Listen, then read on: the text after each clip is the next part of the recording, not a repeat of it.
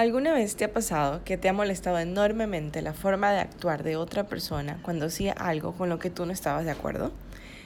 Este es el episodio número 3, en donde hablaremos un poco sobre nuestra luz interior, nuestra sombra, y cómo esto afecta positiva o negativamente nuestra relación con nosotros mismos y con los demás, apoyándonos en la ley del espejo. Bienvenidos.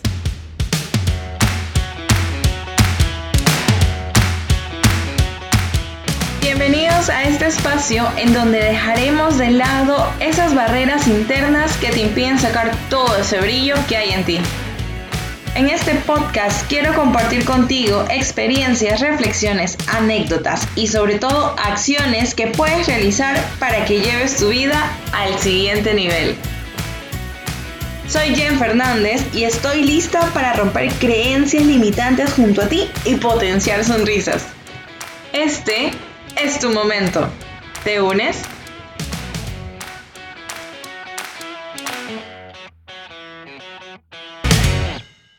Hey, hola, hola. Estoy muy emocionada ya que en este episodio he querido ir a lo más profundo de nuestro ser para darle una sacudida a nuestra forma de ver la vida y es que no vemos el mundo como es, sino como somos nosotros.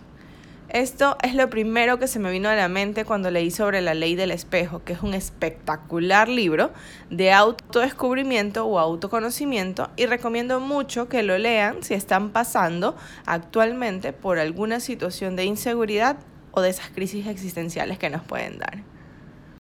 El mundo exterior actúa como un espejo, reflejando tanto nuestra luz como nuestra sombra siendo un retrato de nuestro mundo interior. Es por eso que muchas veces hay personas con las que te llevas súper bien desde el primer momento en que las conoces, ya que actúan de la misma manera que actuarías tú y refleja la misma energía que tienes tú. Y cuando llegan a un nivel más personal, comparten inclusive hasta el mismo tipo de pesar o la forma de ver la vida.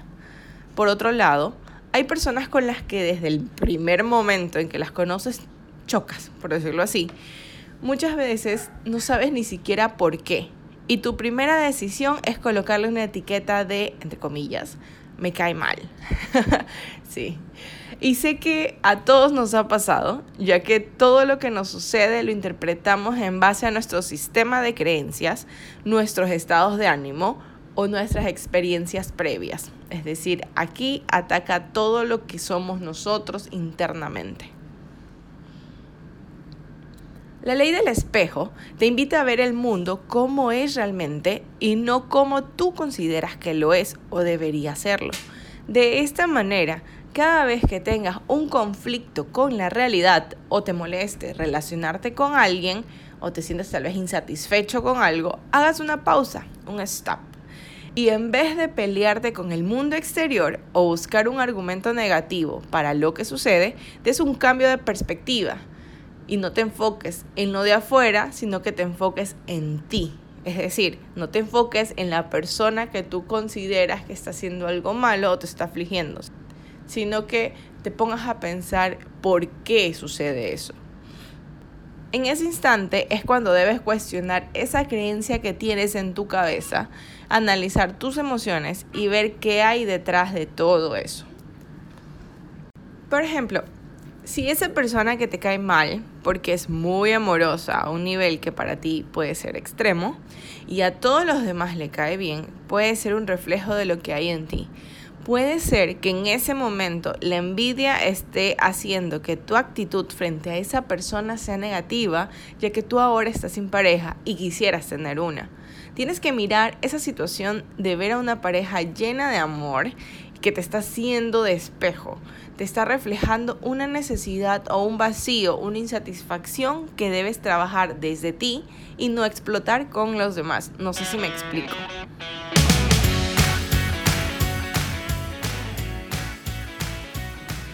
La ley del espejo nos plantea que el origen de nuestros sentimientos negativos hacia una persona está en nuestro interior y no en la otra persona.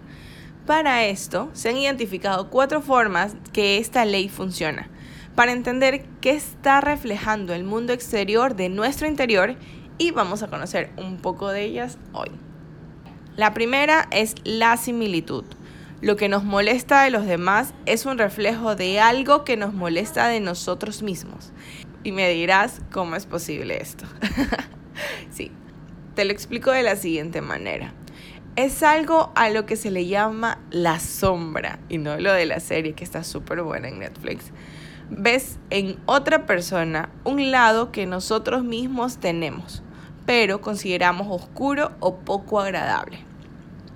Un ejemplo de esto, como para que quede un poquito más claro, sería enfadarse o sentirse incómodo si alguien toma el liderazgo en una situación y decide en tu nombre cuando normalmente estás acostumbrado a tú a ser el líder. Entonces, es posible que veas a esta persona diciendo, es un mandón, siempre quiere hacerlo todo él. Y en realidad no es más que un reflejo de algo similar a lo que haces tú normalmente, pudiendo haber recibido este tipo de críticas en el pasado. sí. Yo voy a admitir que esto me ha pasado mucho a mí. ¿Y a ti? Dos, la oposición. Esto funciona de manera opuesta a la anterior, ya que nos habla de que en muchos casos tenemos ya determinados conceptos en nuestra mente, principalmente basados en nuestra identidad, creencias tan arraigadas dentro de nosotros mismos, por ejemplo, soy educado, soy tolerante, soy amable, soy puntual, que el simple hecho de vernos expuestos a personas o circunstancias que reflejen lo contrario nos enfadarán de manera inmediata. Reaccionamos mal ya que es una manera en la que nosotros mismos nos recordamos lo que somos y a lo que no queremos ser o a lo que no queremos parecernos. Creo que esto de aquí queda súper claro y no necesito un ejemplo. Pero si crees que sí, déjame un comentario al respecto para poder dártelo. 3. Nuestro comportamiento con terceras personas. Esto es que en determinadas circunstancias reaccionamos de manera exagerada con terceras personas que nos reflejan cómo nosotros mismos nos estamos comportando con otras. A través del enfado o de reaccionar ante estos hechos, nuestro inconsciente nos protege, por decirlo así, y nos recuerda que no estamos actuando de la mejor manera posible con otras personas. Y sé que suena algo confuso en este momento, pero tranqui, no vengo a oscurecer sino sacar brillo. Así que para entender mejor esto, un buen ejemplo puede ser la infidelidad. Y aquí vamos. Supongamos que estás casada y tienes una aventura con una tercera persona. Sin embargo, recientemente descubres que tu amante está conociendo a otra persona más. En este caso, es muy probable que reacciones enfadándote o reprochándole a la persona con la que tienes una aventura porque refleja de ti la infidelidad que tú misma estás cometiendo con otra tercera persona con la que estás casado. ¿Ves? No sé si sé que las letras y las ideas se me entreveran, pero creo que entiendes lo que trato de explicar, ¿sí? Y por último, la número cuatro la idealización y este caso suele ser el más común de todos, ya que existe, ya que consiste en llenarnos de expectativas muy altas de nuestras relaciones con los demás. Es decir, que nos enfada y entristece cuando una persona se comporta de una manera distinta a la que esperábamos. La idealización sirve para darnos cuenta de cómo percibimos las relaciones con los demás basados en lo que queremos que sean en vez de aceptar cómo realmente son. Y créanme que esta es una de las leyes en las que todos caemos porque siempre queremos y buscamos tener esa relación perfecta e idealizamos todo y muchas personas desde la primera cita se están imaginando todo lo que puede pasar en un futuro. Bueno, tienes que ir despacio, tienes que ir paso a paso y ver si funciona o no funciona y no tener expectativas tan altas. Un buen ejemplo de la idealización suele surgir en el contexto de pareja. Cuando conocemos a alguien e inmediatamente creemos que es perfecto para nosotros, lo que te decía, atribuyéndole características como, por ejemplo, es detallista, es cariñoso, con capacidad para escuchar, es muy generoso. Sin embargo, en el primer momento en el que veamos un comportamiento egoísta, se olvide de las cosas importantes y no escuche, te decepcionarás, porque la imagen mental que habías construido mediante la idealización no encaja con lo que estás experimentando realmente.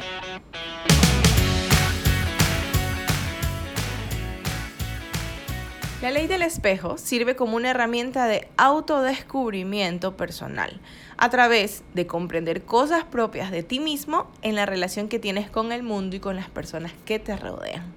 Y la mejor manera de poder tener una mejor calidad de vida es poniendo en práctica una de las más poderosas acciones de todas, como es el perdón.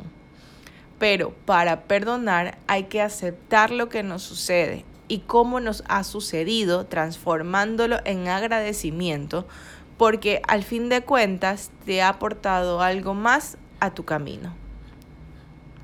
Quiero hacer dos cosas antes de irnos y la primera es agradecerte por tu tiempo y alguna que otra sonrisa que me lanzaste durante el programa, así como también todos esos movimientos de cabeza que pudiste hacer y, y lo podemos contar hoy como ejercicio de desestrés. Y dos, te invito a que no te enfoques en lo negativo que te ha pasado hasta ahora, sino en agradecer que cada obstáculo que has tenido te ha ayudado a formar la persona que eres hoy. Agradecer por quienes están a tu alrededor y asimismo agradecer a los que hoy no están, pero te dejaron una enseñanza. Vamos, es tu momento. Yo soy Jen y tú tienes una cita conmigo la próxima semana en un nuevo capítulo de este podcast. Encuéntrame en www.yosoyjenitú.com y en las redes sociales como arroba yo soy para aprender muchas cosas más. Y entérate todo sobre este podcast en arroba es tu momento guion bajo podcast. Bye bye.